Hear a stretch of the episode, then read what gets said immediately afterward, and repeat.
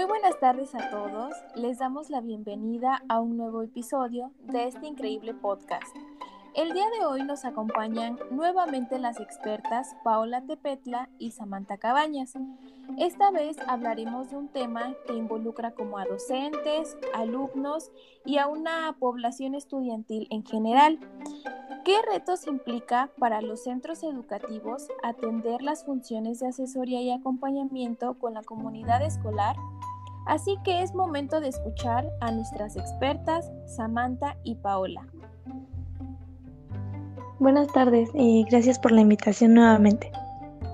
Bueno, pues personalmente puedo mencionar que uno de los mayores retos que se han presentado en mi experiencia es la coordinación que se debe llevar con los docentes, pues no siempre hay apertura para las sugerencias de las actividades, no, no buscan hacerlas o siempre se, niegan a a llevarlas a cabo ahí con, con los alumnos.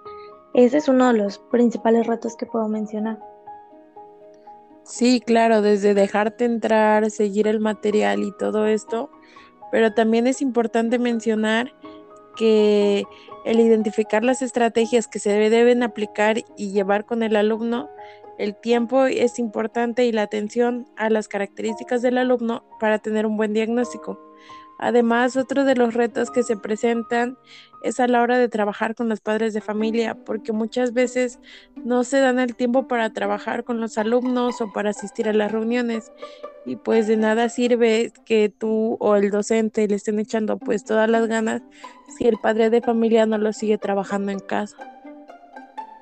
Sí, también este, para seguir las estrategias que se les dan a los padres es muy difícil porque o por el trabajo no tienen tiempo o se, les hace complicado, no le entienden, también depende mucho de su contexto y, eso es este, también muy, muy difícil. Eh, otra de las situaciones que se presenta es que luego nos mandan a algún alumno para trabajar, pero no, no se hacen responsables los maestros, o sea, es como de los mandan, tú trabajas con él y no hay eso de, a ver, dame las actividades para que yo las aplique en, el aula. Entonces quieren que trabajemos con, ellos y ya no se hacen cargo. Así es, es muy interesante porque de hecho eh, tengo conocidos que, que me mencionan que es muy importante que el docente conozca más que nada los contextos sociales, familiares, escolares, porque todo eso es lo que va a trabajar desde el asesoramiento y un acompañamiento. Eh, es muy interesante escuchar cómo se pueden presentar estos retos para el asesoramiento y el acompañamiento, pero bueno, es, es muy bueno saber que esto no detiene a, a los docentes a seguir trabajando. Sí, la verdad es que pues son muchos los retos que se presentan con docentes, directivos, también con los alumnos muchas veces no, no siguen las actividades, entonces también eso, eso presenta un reto o el mal diagnóstico nos genera mucho, mucho más trabajo de, de lo que deberíamos, pero es muy bueno, la verdad.